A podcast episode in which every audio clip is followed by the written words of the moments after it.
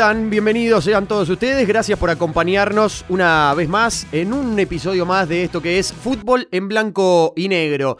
Ha pasado un poco de tiempo después de lo que ha sido la eliminación, la última eliminación de, Guatemala. Ya corrió agua, agua debajo del puente.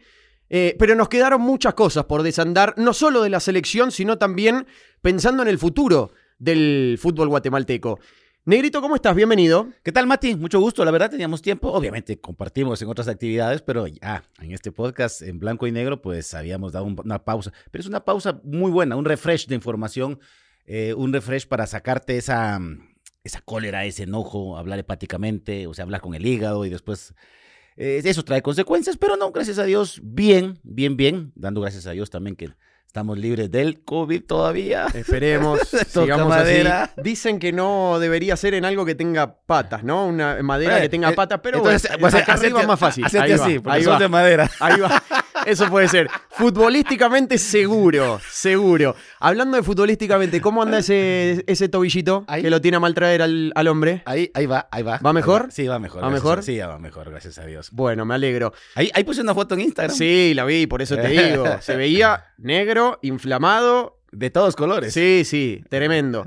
No me podés decir que no te di tiempo como para que pase agua abajo del puente y para esto que vos decías, para que bajemos las revoluciones, para Sí. que la bronca, la tristeza, la decepción ya haya quedado un poquito más lejos eh, y que podamos analizar más concretamente, pensando en el futuro, negro, porque la realidad es que ya lo que pasó no lo podemos cambiar, las No. eliminaciones ya están concretadas, eh, ha pasado un nuevo ciclo sin, sin pena ni gloria, como hemos dicho, eh, pero si no fue tocar fondo, fue algo muy parecido lo que le pasó a Guatemala, o como dijo ya el ex DT, ¿no? Un fracaso, uno más de, de la selección de Guatemala.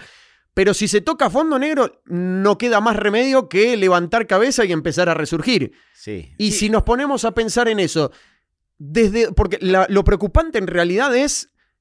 De lo que nos dejó la selección es el pensar hacia dónde va el fútbol guatemalteco. No solo la, la selección en sí, sino el fútbol guatemalteco, porque la, la selección es fruto de lo que vemos en el día a día de, de nuestra liga. Entonces, eh, me gustaría que pensemos en pos de, del fútbol guatemalteco y qué cosas deberían mejorar.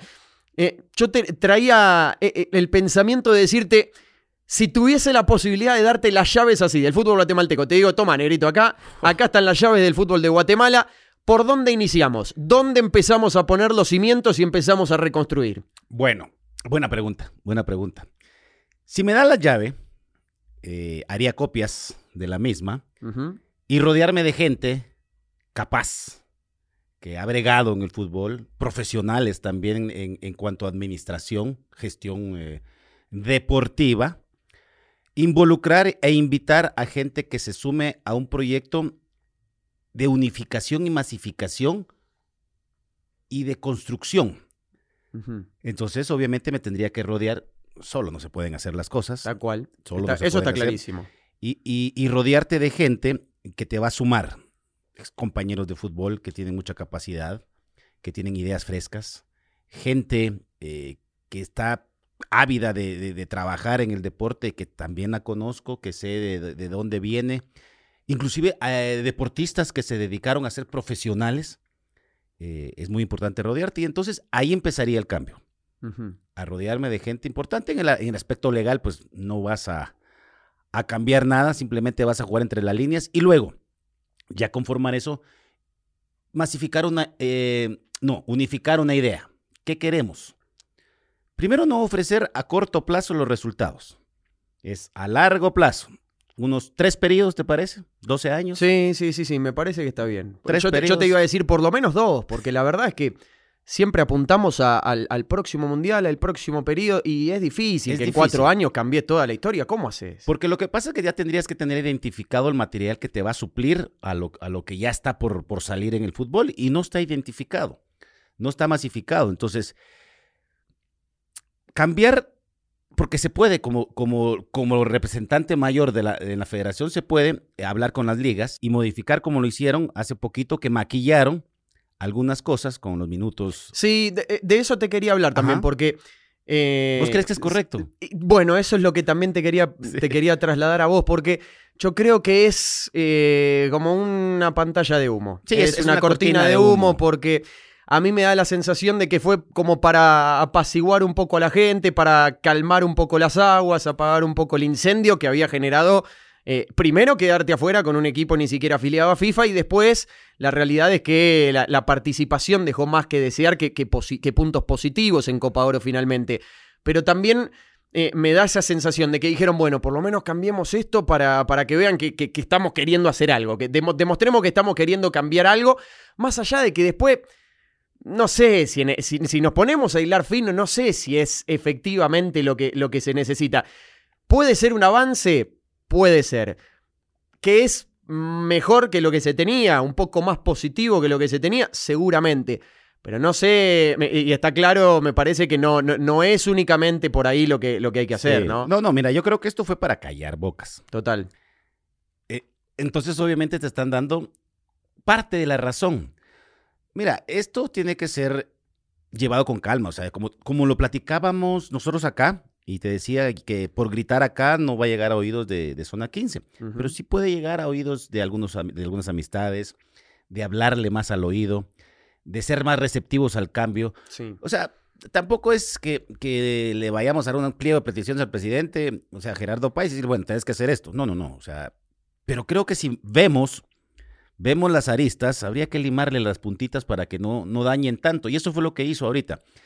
Mira, el hecho de darle minutos a ciertos jóvenes, ¿qué? Recordame, Sí, 23. eh, sí, perdóname, ¿oh? para algún desprevenido Sí. o alguno que quizá todavía no sepa exactamente cuáles son los cambios, lo comentamos.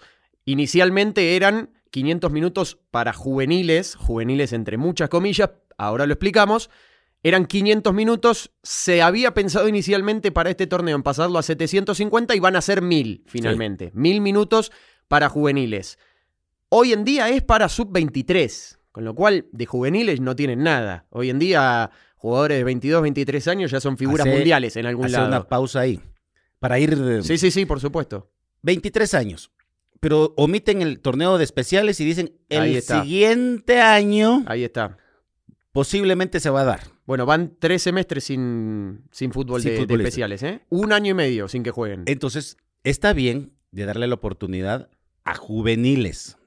El juvenil puede estar entre 18, 17 y 18 Sí. años. Eh, algunos, la mayoría, no han reventado esa edad porque no se le da la oportunidad. Hay equipos, me recuerdo, hablamos el tema de Ramiro, Ramiro Cepeda con Iztapa que hizo debutar a un muchacho de 17 años. Sí, Hace- Elder Gómez. Elder Gómez, sí, pero tampoco se le dio seguimiento, ¿verdad? Sí. Eh, Esas son las cosas que también hay que, hay que imponer, lamentablemente, no sugerir. Bueno, FIFA dice sugiero, Hmm. pero va el empujón que se tiene que hacer. Perdón, te completo ahí. La, la modificación también en ese aspecto pasaría de reducir la edad de 22 años a 19. Sí, A 19. Después podemos coincidir y yo voy, más por, el, por tu lado de que debería ser un poquito menos todavía. exacto. 17, 18. Pero por lo menos en- de 22 a 19 ya es un cambio radical. Sí, Después, pero esto sería igualmente a partir del próximo torneo, ¿eh? Sí. Los mil minutos sí cuentan a partir de este campeonato que ya empezó el fin de semana, pero la reducción de edad es a partir del primer semestre de 2022, ¿sí? Lo mismo que el, que- regreso del torneo de Y es que especiales. te, decía entre 17 y 18 para ir teniendo una mini cantera a los equipos, para que tengan esa, esa a- a- abertura de invitar a los muchachos de la, de la comunidad, equipos departamentales, obviamente, que se acerquen. Los nacionales, pues, eh, o sea, los capitalinos, que te digo, tienen un poco más de estructura, más no de infraestructura. Sí. Creo que ahí lleva la ventaja. La infraestructura del departamental, precaria o no, pero tienen. Hay un estadio municipal. Aquí los dos grandes, pues uno está con, un, eh, con el Trébol, que, que tampoco está en propiedad, que se está viendo, y Comunicaciones, pues no tiene estadio. Y se andan bregando por donde quiera, tanto ellos como algunas ligas menores o selecciones menores. Sí. Eh, entonces en el interior tienen esa oportunidad. Pero lejos de, de ponerle esta, esta ayuda a la Liga Nacional, digo ayuda porque empezás a sembrar, a sembrar, a sembrar, es eh, también darle seguimiento, darle seguimiento. O sea, no es por o sea, te lo hace por cumplir. Pues, sí, ay, cambiamos la regla y eh, antes, 500 minutos, ya se cumplieron. Muchos van viendo en el, en el, eh, en el correr del calendario y dice, va, metamos en este partido a la cantidad de patojos porque sabemos que ahí, y ya lo sacamos y ya cumplimos. No se trata de cumplir. Claro. La idea es que mantengan a ese joven con regularidad. ¿Por qué nos asustamos tanto de Santis? Con 23 años, Ujú. 24 años. ¿Por qué? Porque empezó a ser regular, porque eso empezó a ser distinto. Y entonces lo miramos y cuando volteamos a 23, 20 24 años, o sea, perdóname, pero ya tiene que ser un jugador que, que, no nos asuste y no le llamemos juvenil, porque no es juvenil, o sea, el muchacho ya está para, para reventar, o sea, hace rato reventó. Sí, sí, si no me equivoco, tiene 22, pero igualmente está, Ah, está ya en 23, ese parámetro de lo que vos decís. Pero, pero es la obligación del seguimiento, o sea, no es cumplir por cumplir, a eso me refiero yo. Totalmente, coincido. Entonces hay que darle seguimiento. Esos son los grises que, que te deja la regla, ¿no? Exactamente. Y después también otro gris que yo veo es, eh, por ejemplo, el caso, ya que citaste a Santis, Sí. cumplir todos los minutos con un solo jugador, ¿no? Porque tenés uno solo Y de, das, de- de das. 20-21 y decís, listo, que juegue este que, que por suerte viene rindiendo Sí. bien y con él ya cumplimos todos los Sí, minutos. y- y lo- Ese es otro gris que te Ese es deja la otro gris regla. que te deja. O sea, te- mira, esto es como toda, toda ley, te deja algunos espacios. O sea, Echa la ley, echa la trampa, se echa la dice, ¿no? trampa, echa la ley, echa la trampa. Entonces te deja un espacio donde, ah, sí, aquí dice así, pero podemos meter acá. O sea, Ujú. y hay cuánto viejo zorro no hay en, en cuanto a gestiones deportivas que te pueden cambiar y, y modificar y hacer todo eso. Entonces, por eso te decía, por eso te decía, y te recuerdas que te dije de gente proba, Sí. que sepa, que no te deje esos espacios. O sea, si no se quiere la buena, pues que se imponga. Pero ¿cómo trabajamos en ese seguimiento? O sea, ¿cómo, qué, qué se hace? ¿Obligamos a los clubes a que tengan que jugar sí o sí? ¿Cómo haces? Que todos los fines de semana tengan que poner a, a- en todos los partidos, digo, te- tengan que poner a un juvenil por lo menos. Mira, aquí estamos acostumbrados. está bueno lo que decís, pero es difícil porque lo- los clubes lo ven a, a cumplir, lo que decís vos. Eh, Bueno, a ver, ¿cuánto nos faltan? Nos faltan 50 minutos y ponelo ahora. ¿Cuánto, cuánto van? 35 el primer tiempo y ponelo que sume. No Mira, sé. se me, se, me, se me viene la idea, porque son ideas. Sí, sí, sí. Y a- a- alguno va a pensar que estúpido, que absurdo. Hay que estar anuente al cambio. Y hay que pensar si se puede aplicar. No me recuerdo, no me recuerdo. uh, yo creo que en la B hace muchos años, no sé. Te lo voy a decir porque me estoy recordando, pero creo que los equipos que metían arriba de tres goles de visitantes eh, no eran dos, sino eran tres puntos que se les daba. Mira. Entonces, acá, mm, ¿te obligamos? Sí, pero si, por ejemplo, llegas, llenas la regularidad con, no solo con un muchacho, sino con varios, haces debutar a jóvenes en el medio, pues eh, al final del torneo le sumamos dos puntos. Mira. No, No, te digo- es una locura, pero Pero es un comienzo. sí. Y se Son puede ideas, son evaluar, ideas, son ideas, se son puede, ideas, se sí, puede sí, sí. evaluar. O sea, no te digo al final del torneo, te digo eh, llegando a la clasificación, porque recordad que también se pueden quedar fuera por este tipo de cosas. Sí. Hay, hay sanciones porque no cumplas. Entonces también dales por cumplir. Claro. Pero dales por cumplir bien, no cumplir por cumplir. Te digo, eso se me acaba de, de caer. No, pero es verdad lo que decís porque generalmente pasa que llegan a la última o anteúltima fecha de los 12 clubes, a veces 4 o 5 que todavía no completaron los minutos y quizás si ya no tienen chance de clasificar o, o mismo si ya están clasificados dicen poné ahora, poné, a- poné a los chicos ahora que sumamos los minutos que nos faltan. Pero con el simple interés de cumplir para que no lo sancionen, ¿no? En, en- en pos de promover a, a su talento del club. Eh, y, y esto lo quiero asociar también a, a la regla de los extranjeros, negro, porque es su- sumado a, a esto que mencionamos, y me parece que hay un, un- un aspecto de esta reglamentación que recién decíamos, eh, con la de los extranjeros, por ejemplo, otra cosa que se modificó en este aspecto es eh, que no se puedan inscribir juveniles extranjeros, ¿sí? Que específicamente los clubes solo puedan inscribir guatemaltecos para sus categorías Ahora, menores. ahora me pregunto, eh, Espino de Comunicaciones, ¿cómo Sí. estará inscrito? Bueno, Espino está inscrito para la filial. Para Comunicaciones. Para, exactamente, y no ocupa cupo extranjero por estar inscrito para Pre- filial, pregunto- porque aplica, pregunto- todavía aplica dentro de la edad en la cual puede ser tomado como juvenil. Exactamente. Más allá de que no tenga, en teoría, o por lo menos para nosotros, edad de juvenil, Ahí, ahí hay otro, en la regla está como juvenil. ahí hay otra, ahí hay otra cosa. Yo no estoy mm, en contra de, de- de que te den trabajo, de que vayas como, como, como juvenil, pero es parte de la estructuración. O sea, ¿crees que estamos preparados para eso? yo creo que tenemos que prepararnos primero internamente, también para salvaguardar el futuro de ese muchacho. O sea, no es egoísmo, sino lo vas a traer a una liga donde de repente te da bola o no te da bola. Eh, si lo traes es porque tenés fe en él, entonces hay que darle la oportunidad de que descolle. Pero si no estamos bien organizados, también va a ser un problema de nuestro sistema. Y, por ejemplo, dos o tres partidos malos, entonces ya te vas a la filial y te olvidas, y ahí te quedas. No hay superación. Comunicaciones, por ejemplo, por, por citar algo, y no, no es por mal, pero eh, tiene comunicaciones B. Sí. Antes Municipal tenía lo que era Ayuntamiento Metropolitano, desapareció. Sí. Ahora Comunicaciones B. Y, y, por ejemplo, ¿por qué no inyectar el material? Canalizas bien, a- inyectas Comunicaciones B para que te vaya dando el fruto y no tengas que ir a, A buscar, a a buscar buscar juveniles afuera. juveniles afuera y empezar a sacar. Es que la lógica debería ser que los formes vos. Entonces, ¿qué falla? Falla nuestra estructura, no la infraestructura. Entonces, es lo que te decía los capitalinos. Entonces, está fallando la estructura. Yo no es que quiera decirles cómo hacer las cosas, pero creo que dentro de los cambios que se están pidiendo, tienen que también los equipos cambiar mucha forma de trabajar, Sí. mucha cosa. O sea, hoy los jugadores no juegan por identidad, hoy se juega por dinero. Y ahí después quiero hacerte una pausa. Ok, Dale. ok. Entonces, obviamente todos jugamos y trabajamos por una remuneración. Aunado a eso, te tiene que apasionar, te tiene que encantar para que esto después sea un modo de vida. Y no que querrás llevar un modo de vida sin tener la pasión, sin tener la identidad, eh, muchas veces medio talento, pero ahí vas. Y entonces te conformas y luego desapareces. Eso no es lo que de- debemos estructurar. Entonces, por eso te decía, parte de la estructura con los equipos es también modificarle mucho el, el, eh, sistema de competencia. Porque si le das la libertad, no hay especiales, mejor. Es un gasto. Así lo ven. Es un gasto. Así ya. lo ven. Bueno, de hecho, en la votación de los 12, 7 votaron en contra de que volvieran por, por problemas económicos. económicos. Ahora yo te digo, cuando le encuentren el sabor y el negocito a los derechos de formación, los equipos internamente, esto va a ser como un Banco Poli, no puedes pasar para acá porque me tienes que dar un peaje, no puedes utilizar a este, porque se quejan. Pero no lo ven. No lo No- ven. No lo ven. Ahora, te- por eso te decía, por eso te decía, y, y menos mal que lo dijiste, y voy a recapitular y así voy a ir punto por punto.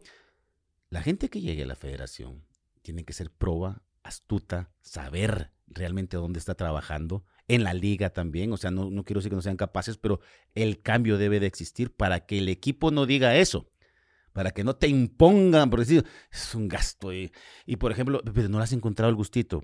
A ver, capacitémonos.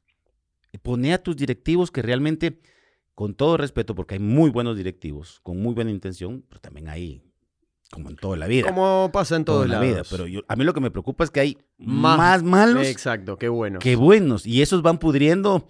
Al, vos sabes que pones una manzana podrida dentro de un cesto de manzanas. Y te- En, a- en algún momento el resto se van a contagiar y Eh, podrir. Exactamente. Entonces, tener el cuidado y encontrar el saborcito de, de todo esto. Yo me recuerdo, creo que Chava, Chava, Chava Estrada. Chava Estrada fue el único que me recuerdo que Malacateco eh, pidió eh, plata, o sea, los derechos de formación a, Derecho de formación. a comunicaciones. Eso debe de existir en todos los muchachos que, que vos invertís. Entonces, por eso que te digo, la especial sería una inversión económica y deportiva Sí. negocio. Ahí estoy con los patojos. De repente, de 25 patojos, tres me salen, me salen bien. Sí. ¿Por qué no apuntar a más si tienes el ojo clínico, si tienes el escauteo?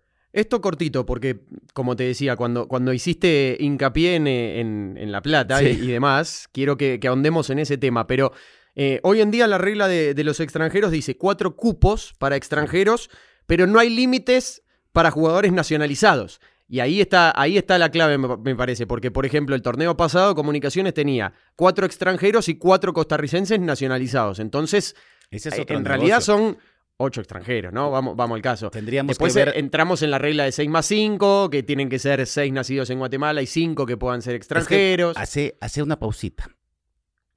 El no nacido en Guatemala es extranjero. Nacionalizado, tendríamos que ir a revisar las, las leyes para saber cuánto tiempo debería de pasar en Guatemala para nacionalizarse. Exacto. Sí, Porque aquí te nacionalizan en ocho días. sí. Y más a ese nivel de jugadores que lo necesitan, que saben que lo necesitan, el trámite sale así. Entonces ya Quizás vamos- si lo voy a hacer yo y me lleva un tiempito. Sí. Pero para ese tipo de cuestiones, viste que los trámites se aceleran, ¿no? Ah, sí. Sí. Sale más rápido un DPI de un nacionalizado que, el- que, que vas a hacer vos el proceso al RENAP. Totalmente. Entonces también es un tentáculo más que hay que Cortar. cortar.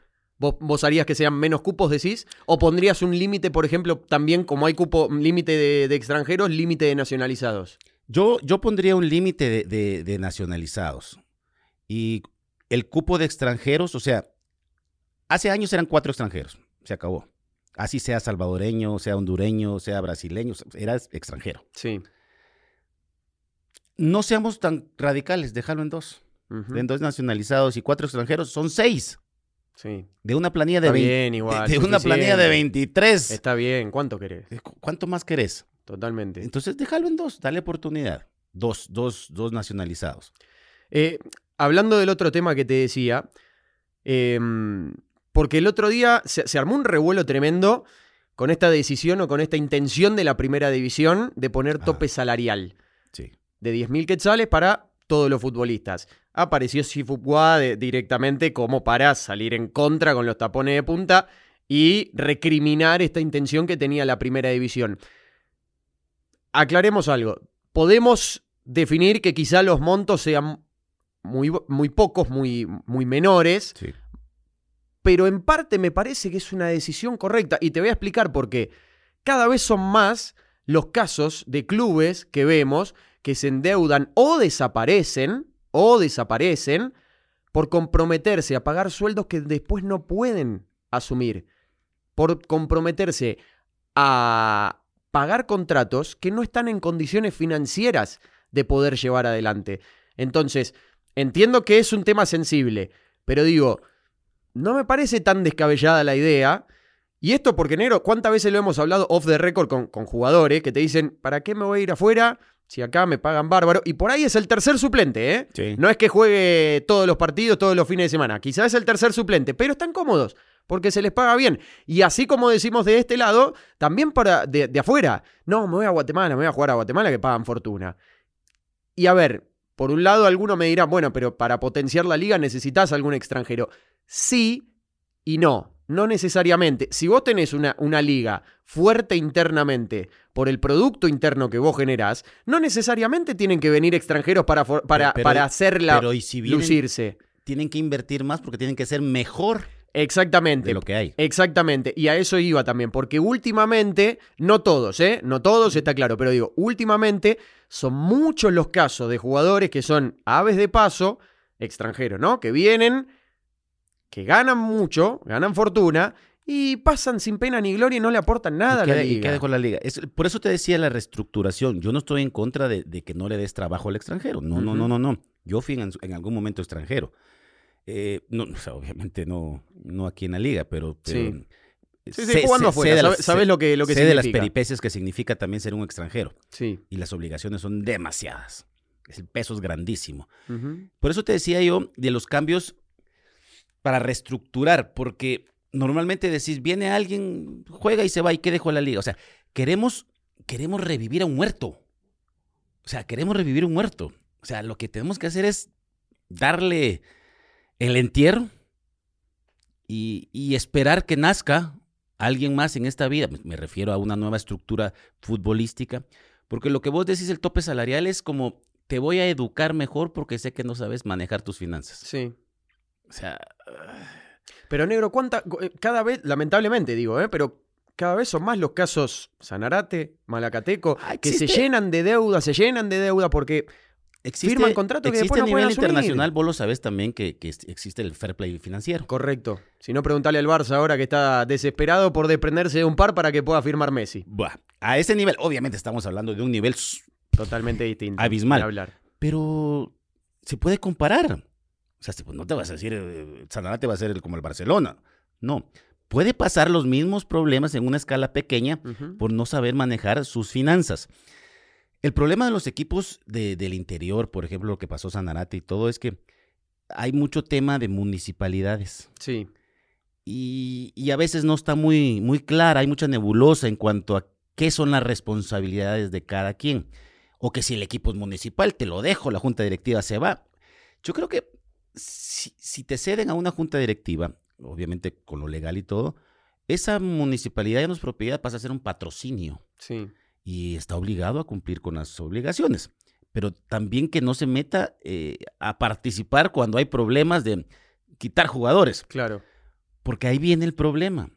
El- hay directivos que te dicen, ah, mira, Mateos, te- si vos llegas y cobras, caes mal. Sí.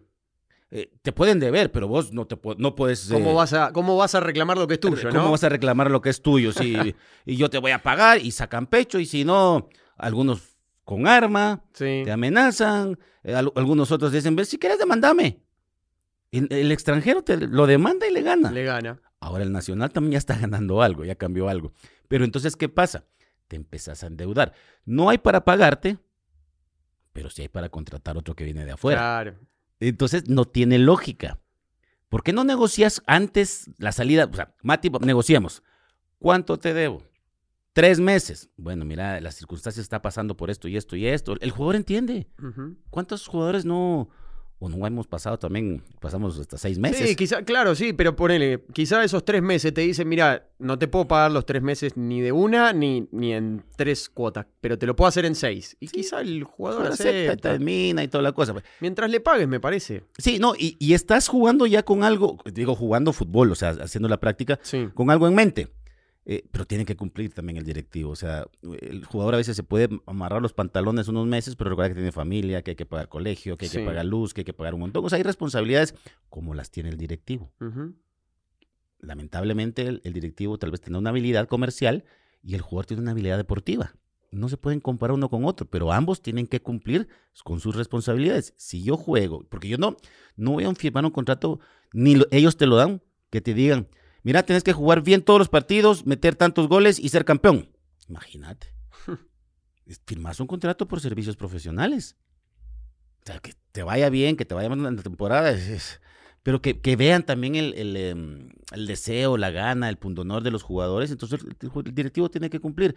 Pero también hay jugadores que, que dejan mucho que desear. También parte, no, no solo voy a culpar a los, a, los, a los directivos, sino hay muchos que se venden muy bien Sí, y en la temporada no te dan nada. nada. Sí, ha pasado muchas veces. Eh, ¿Sabes que el otro día estaba pensando? Porque si uno va a las bases, realmente es la, la formación y la captación de, de nuevos talentos, de Sí. juveniles. Y pensaba y dije, "Bueno, el negro tiene un hijo adolescente. En algún momento habrá pasado ese periodo, digo, esa, esa etapa de eh, los primeros años y bueno, lo, lo llevamos a, a un club a jugar. Eh, o, que, o que empiece en, las categorías inferiores o juveniles de, un club. Y la verdad que me, me gustó el tema como para, para que nos cuentes también la experiencia de cómo es, cómo es la, la situación para un chico de, no sé, 9, 10, 12 años, o sea, que recién está arrancando, ¿a dónde se dirige? Eh, ¿Qué se hace? ¿Se hacen pruebas? Eh, ¿O vas directamente a uno de los clubes? No sé, vas a Municipal, vas a Comunicaciones, vas a Antigua y decís, mira, tengo a mi hijo, lo, lo traje para probarse. ¿Cómo, ¿Cómo es el procedimiento para los chicos? Como no se está organizado, o sea, del equipo menor, ma- mayor para abajo, Sí. yo no, no sé de algún equipo que esté bien organizado en ligas menores. Mm. Bueno, esa peripecia nos ha tocado vivirla con Joshua, que tiene 15 años. eh, cuando empezó muy pequeñito, pues obviamente en academias, bolsillo de los padres. Sí, yo dije 10, quizás menos también, Sí. a los 7, 8 años ya. Empezó muy pequeño y todo, y, y no me vio jugar. Y entonces yo no, lo, no le inculqué el, eh, o sea, si me hubiese salido que te ecuestres, pues si Sí. me da el bolsillo también lo voy a apoyar, es mi hijo, en el deporte. Entonces él empezó con el fútbol y el fútbol y el fútbol, entonces empezarlo a llevar a, la- a las academias. Pero cuando ya eh, vio algunos videos, ya estaba un poquito más grande, vio algunos videos, me preguntó, papi, tú fuiste famoso. Pequeñito, los niños, yo le digo, pues no sé a qué te Así, referís". así parece, hijo, ¿por qué? ¿Qué viste? no, no, no, no sé, eh, porque te veía en la tele y, y a veces que en el ya más grandecito que hay gente que te pide una foto, Sí. que un autógrafo, entonces y le empecé a explicar la historia, porque él me miraba así como que, entonces digo, Super papá. como todos, ¿verdad? Sí. Como todos. Em, entonces lo, empe- lo empezamos a llevar, cuando digo es en plural, es mamá y papá. Lamentablemente aquí en Guatemala está el Cejusa. Y digo lamentablemente porque ahí hay como siete equipos de municipal, Claro. como cuatro de comunicaciones que son sostenidos por los padres. O sea, te, te- perdón, a una pausa ahí y te trazo un paralelismo. Por ejemplo, vos en Argentina, siempre cito Argentina porque es lo que, lo Obvio. que o lo que sabes y lo que de- de chico, ¿no? ajá.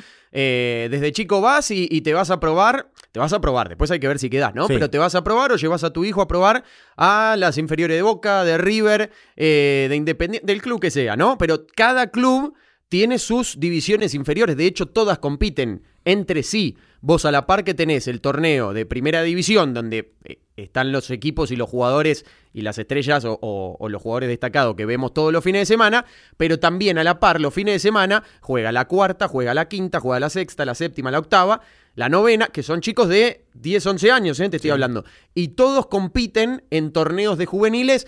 La novena de, de Independiente jugando contra la novena de Banfield. La octava de Boca este fin de semana le toca contra la octava de Huracán. Y así compitiendo todos los fines de semana. Pero vos llevas a tu, a tu chico, a tu hijo, a probarse a las categorías inferiores de cada club. Porque cada club tiene Acá algo no. que acá no, no existe. Acá no, acá no, porque de hecho, de hecho, inclusive comunicaciones, como se llama, el, el equipo terminó siendo de MJJ, una academia. Claro. Damos una cuota mensual y ahí entrenan, porque no hay Pero que ni siquiera responden al club. O sea, son No, como independientes son uno de otro. independientes, Porque al principio los técnicos eh, eran pagados por comunicación y luego vino la pandemia y los pobres sufrieron, entonces los papás, eh, alguien tenía una, el profesor tenía una academia, entonces empezó y le empezamos a pagar la mensualidad ahí y toda la cosa. Sí. A lo que voy es que hay gente que dice, ay, porque tiene cuello, porque tiene dinero.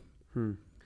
Eh, son muy pocos los futbolistas que vienen de, de una familia de, eh, de poder económico aquí en Guatemala, son muy pocos. Si contamos con la mano, sobran dedos.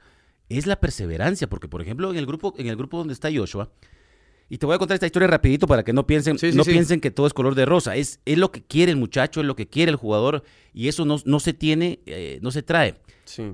Había un jugador que vino a hacer unas pruebas, Axel, del Petén. Ujú.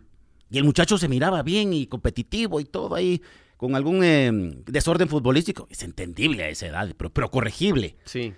Nosotros los padres empezamos a hacer el esfuerzo. eh, yo le pagaba los boletos del, del Petén para que viniera otro papá, lo iba a recoger en la madrugada a la, a la, a la estación de, de- de- de los buses. O sea, se conjuntaban entre todos para ayudar a que el Eh, chico pudiese llegar a jugar. Exactamente, venía y venía de- de- del interior, se quedaba aquí una semana, o se, venía el fin de semana el pobre, jugaba, si venía viernes, se jugaba sábado y ya domingo iba de regreso y así Claro. hasta que se estabilizó. De hecho, creo que ya, ya, ya iba a firmar con la especial de comunicación, porque comunicación sí tiene especial. Sí. Eh, pero para llegar a, ese, ese- a esa especial hay un proceso titubeante, porque después de la especial la sub-15 tendría que ser que para competir, pero el club no se hace responsable de esos gastos. Inclusive dijeron, ¿De nada? en- de nada, en junio iba a empezar el proceso por la pandemia Sí. y no ha empezado, no ha empezado. Entonces hay que estar buscando canchas, que hay que pagar el alquiler entre los padres, que hay torneo, hay que pagar el, el torneo entre los padres. eh, y ya- O sea, es todo a pulmón. Todo O sea, a es todo, pulmón. todo propiamente a pulmón. Todo a Los pulmón. clubes no te, no te ayudan en no, nada. No, no, no, no. Y hay quien te lo está diciendo porque lo estoy sufriendo. No, no, por- por eso te pregunto y está bueno que lo llega- cuentes. Cuando llegan a la especial o que vas a firmar con la especial, el tutor en este caso, o el padre en este caso, vas y ya firmas con el club Ajá. por los derechos de formación. Ahora, ahí sí. Ahí sí. Claro. Ahí Pero, para- sí. pero antes para, para formarte a Pero ese es el proceso. No, Claro. no, no, para formar el proceso no, el muchacho. Y no quiere decir, porque mi, mi- mi hijo es un vago, pues, o sea, es un vago, o sea. tiene cualidades. Abrazo Joshua si nos Sí, estás, si nos si nos estás escuchando. pero, Ahí está. Pero lo sabes, sos un vago. Eh, se acomoda mucho porque eh, le gusta entrenar con lo virtual y todo lo que a él le gusta estar en el campo y toda la cosa, pero hay que ordenarlos. Entonces, eh, es un vago. Pero hay niños que también tienen la, la- la- la- que van en bus. Sí. Mira que hemos eh, hecho torneos, por ejemplo, eh, hay un niño, había un niño de Santa Lucía, Cotzumalguapa, que estaba por el amor al club, Sí. al color, y los traían los papás. Y a veces el torneo era en, en zona 10, allá por eh, estas canchas Perfect, Sí. el tirón a las 6 de la tarde, se terminaba a las 7, 8 de la noche, y así salían los papás hacia Santa Lucía, Cotzumalguapa, con, eh, co- Cotzumalguapa, Cotzumalguapa, con sí. el niño. Entonces, para que la gente piense que ellos ven un producto, pero no ven la fase preparatoria, el esfuerzo de los Es lo padres, que siempre decimos, prendemos la tele y ya lo vemos, ah, mira cómo llegó Sí. el chico y todo lo que habrá o el pasado. esfuerzo del, del propio muchacho.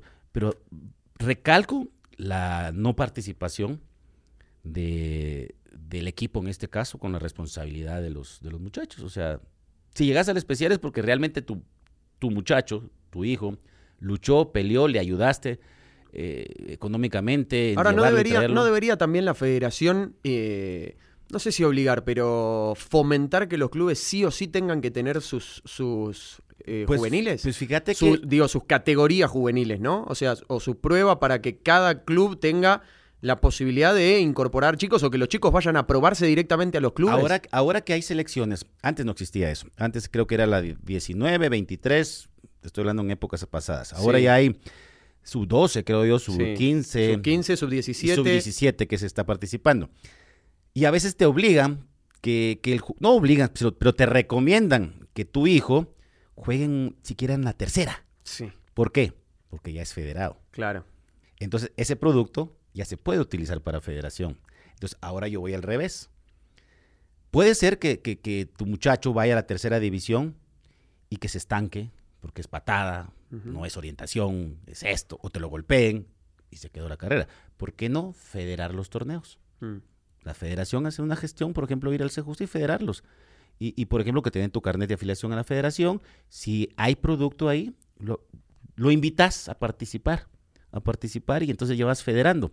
Pero te digo, ese es el desorden que existe Sí. y a veces nos cuesta mucho la formación de jugadores. Y otra cosa es la formación de formadores, que, me- También. que, que me también. parece importante. Sí. No es lo mismo que un jugador que salga de, salga de jugar fútbol y saque su curso de técnico, pero lo saque, ¿qué? El tercer curso, curso A, no sé cómo le llaman, Sí. eh, y, y que ya esté dirigiendo y que pueda dirigir equipos de Liga Mayor y que te vaya, porque no hay oportunidad de trabajo, y que te vaya, por ejemplo, a, a lo que hay hoy en Futecas. Sí. Y que vaya y que, porque no te va a formar jugadores, va a, en- a enseñarles algo que debería estar practicando un jugador de 23 años, 19 años, porque en la formación de, formadores, ¿cómo le vas a, a meter, a inculcar a un niño el deporte? Pues Los primeros años déjalo en libertad, que se divierta, esto. Los segundos ya empiezan los movimientos motrices y llegas a tener a, a los 14 años, 13, 13, entre 13 y 14 ya la competencia. Hay niños que, por ejemplo, vos los ves, que chicos, que los técnicos son los papás, porque el técnico está de, de- de- pintura. Sí. Y que corre, y que tiraste, y que salvala, y que no es gol, y que y, y- y- y si pierden, se maltratan con los padres, y el niño para llorando. ¿Cómo le explicas a un niño una derrota? Lo desilusionás. En lugar de dejarle la capacidad al técnico, los padres tendríamos que tener un tape, yo me masco, ya sabes qué, por no gritar, y que se calle. Pierde el equipo, no importa, muchachitos, no importa, niño, lo hicieron re bien, el marcador no importa. A esa edad no les importa pero después ya tenés una edad competitiva donde sabes que es perder y ganar. Porque si, si creas ese, ese monstruo emocionalmente, a los 12, 13 años te va a poner una patada en la cabeza porque quiere ganar y se olvida de las cualidades de jugar, de los movimientos, que es lo más importante. Entonces, por eso lo formador de formadores, y eso creo que también es parte importante para los procesos de selecciones y para la elección de nuestro nuevo técnico en selección nacional. Ja, Sí, un tema que voy a dejar para, para los últimos minutos. Antes quería sumar un, un par de datos eh, con respecto a esto que decíamos de la ausencia de torneo de, de especiales. Por ejemplo, con la pandemia, los jugadores nacidos en el 98, 99, 2000 se quedaron sin competir. Varios de ellos, hay algunos que quizá progresaron y llegaron a tener algunos minutos en Liga Nacional, pero hay muchos que directamente dejaron de jugar al fútbol. Imagínate la cantidad de chicos que se perdieron en ese camino Sí. y ahora le va a pasar lo mismo a, a los jugadores de, eh, 2001, 2000-2001. Eh, la misma situación. Entonces, 2001-2002, perdón, 2001-2002, lo mismo ahora. Eh, creo que no nos damos cuenta del, del alcance que puede tener. Porque lo- hoy lo vemos y decimos, bueno, a lo sumo no compiten. No es solo no compiten, no todos tienen las mismas posibilidades. No todas las familias tienen las mismas posibilidades y no sabemos tampoco el gran esfuerzo que pueden hacer a muchas veces las familias para que el chico vaya y juegue. Y quizá viendo que ni siquiera hay torneos especiales, los padres le dicen, ¿y para qué voy a pagar si no, no puede ni competir? Entonces meter- terminan dejando el fútbol. Aquí me voy a meter a camisa de once varas, pero para eso estamos. Hmm. para... Mira, creo que también parte importante, no responsabilidad, no, no es total responsabilidad tipo gobierno. Sí, Eh, el fomentar el deporte, ojo, deporte, sí. masificar el deporte, primero tenemos que darle la infraestructura. ¿cuántos eh, centros deportivos hay en el país en precariedades? Donde si la pista de atletismo tiene levantada el, el- el, eh, el tartán, ¿qué vas a practicar? Algo que también tendríamos que, que hacer foco totalmente en, en el, en, en corregir y en tener mejores campos. Aquí se, da, aquí se dan proyectos. Sí. Es que hay que parar. Es que no. Está bien, paremos, pero ¿qué vamos a hacer? Cambiamos todo esto. No, primero, infraestructura. Porque ¿dónde vamos a practicar? Por eso te decía, la masificación del deporte a nivel nacional, bueno, hay entidades como DIGEF, como INAJU, como el mismo gobierno, como el, eh, Cultura y Deportes, eh, en los cuales dan planes Mm. y hacen competencias en lugares donde no son aptas. Yo creo que lo primero y lo esencial es construir la infraestructura, porque entonces vas a ver el material que tenés. Ay, ay, ay, hagámoslo en esa cancha de tierra. Sí, sí, juguemos, pero le, le vas a limitar la, la capacidad al muchacho. O, o limpiársela siquiera, quitarle las piedras, se- va cayendo. Y, Sí. eh, o sea, digo pues, o sea, también es parte de eso, porque la masificación del, fútbol, del deporte en Guatemala, para mí tiene que ser gratuito. Para que vengan, para atraerlos, para que todos los planes, Coincido. para que todos los planes de, de- de- de alejar a la juventud de las malas, eh, eh, del mal camino, pues también hay que darle algo. Vengan, una linda ducha, que se bañe bien, que haga deporte, que se divierta, que realmente salga exhausto. Por eso te digo, creo que no tomamos conciencia de la importancia a nivel social que- y el rol social que necesitan cumplir los clubes. Por esto mismo que estás diciendo, Sí. qué importante es para los chicos quizá no andar en la calle, andate al club. Club. Métate en el club, anda a jugar al fútbol, estás con tus compañeros, o quizás, no sé, te pones a tirar un par de tiros al aro de básquet, no sé, pero estás adentro del club, estás dentro de, de- Hay de- mucha- del club. Hay mucha gente, e inclusive muchos que están metidos en el medio, en medio de comunicación, que, que yo siempre digo que la, la peor arma, lejos de la pólvora y las balas, es la lengua. Sí. Te matan, te destruyen. te- Entonces, ¿por qué no van a las aldeas? ¿Por qué no van al interior?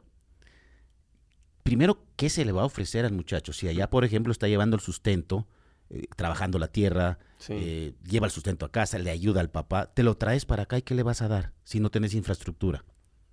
O sea, lo invitas para que participe. Sí, pero ¿cómo vienen los entrenamientos?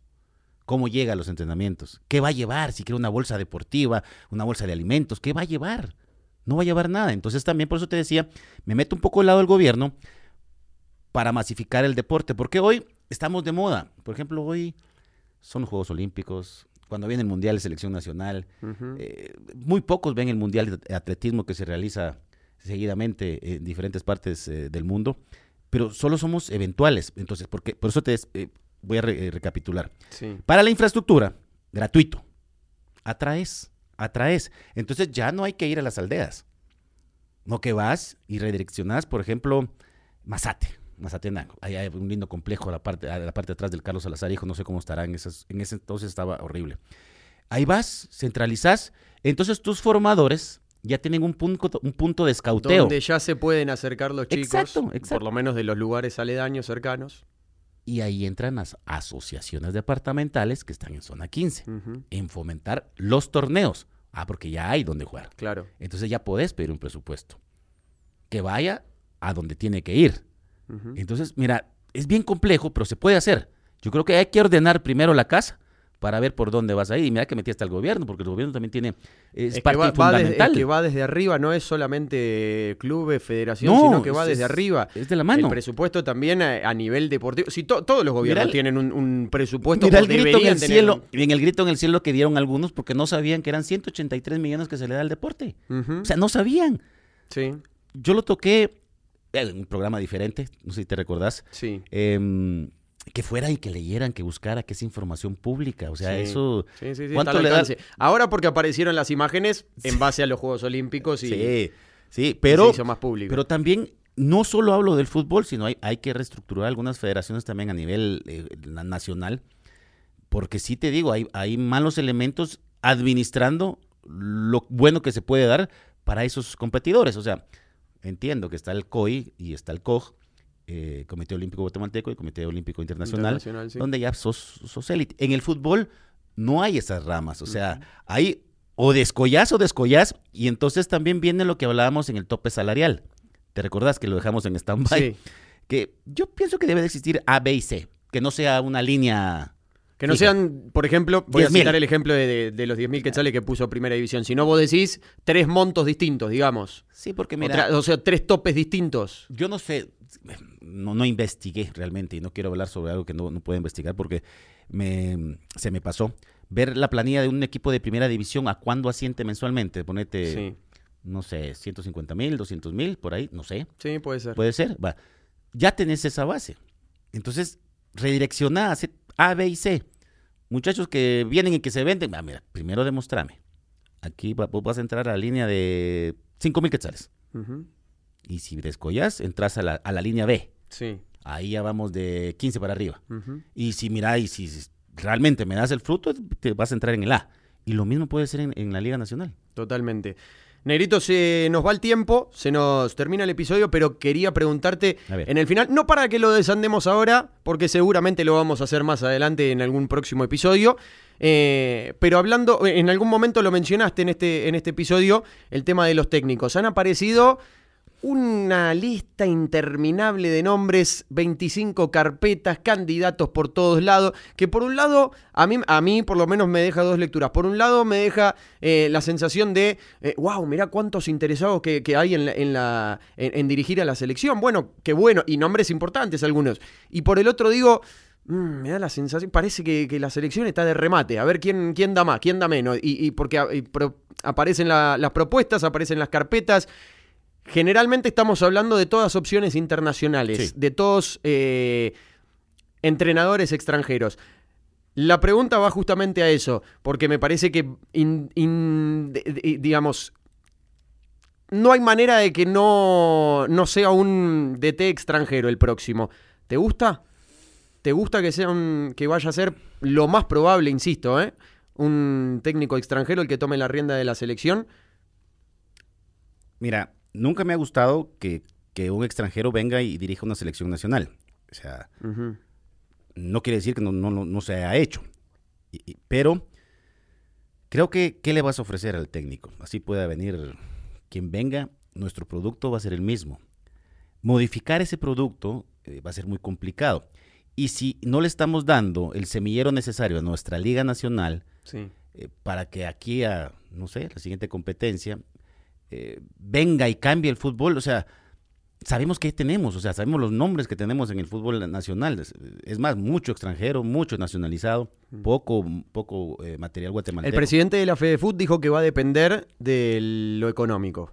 Digamos, de todas las propuestas que tiene, va a depender de cuál se pueda adecuar mejor a las condiciones económicas de la, de la federación, de FedeFut. Yo, yo vetaría eso. Yo no estaría de acuerdo en este momento de poner a un, a un extranjero. Ok. Si me, si me, me imagino porque lo tenés ahí, me decís, ¿y a quién pondrías?